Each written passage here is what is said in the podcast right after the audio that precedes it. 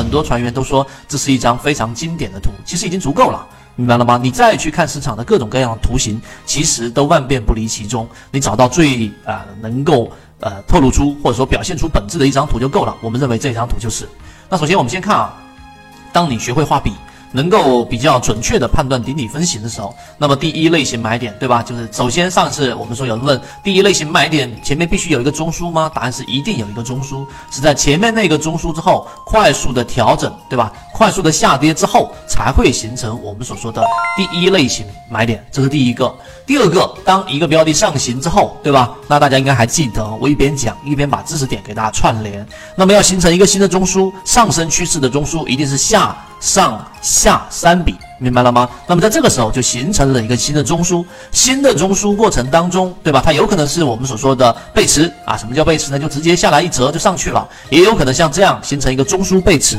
那么当它第一次回落不创新低啊，不创前面这个新低的时候，第一次回落不创新低，就是我们所说的第二类型买点。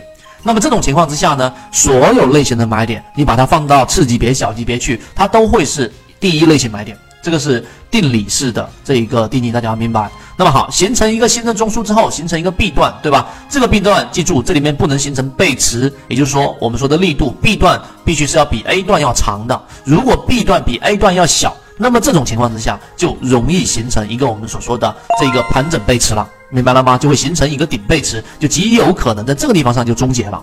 那么好，那它 B 段比 A 段强之后再回踩，对不对？回落不破中枢的低点，看到了没有？整个中枢的低低点和中枢的高点，就是我们说的这个下轨跟上轨的回落，哎，不破，那么这个就是我们说的第三类型买点。那么中途当中再形成中枢，那么形成了一个我们所说的趋势，趋势是由两个不相重叠的中枢构成的，因此它就是一个完整的一个上涨的一个趋势，它在任意一个点位上都可以结束。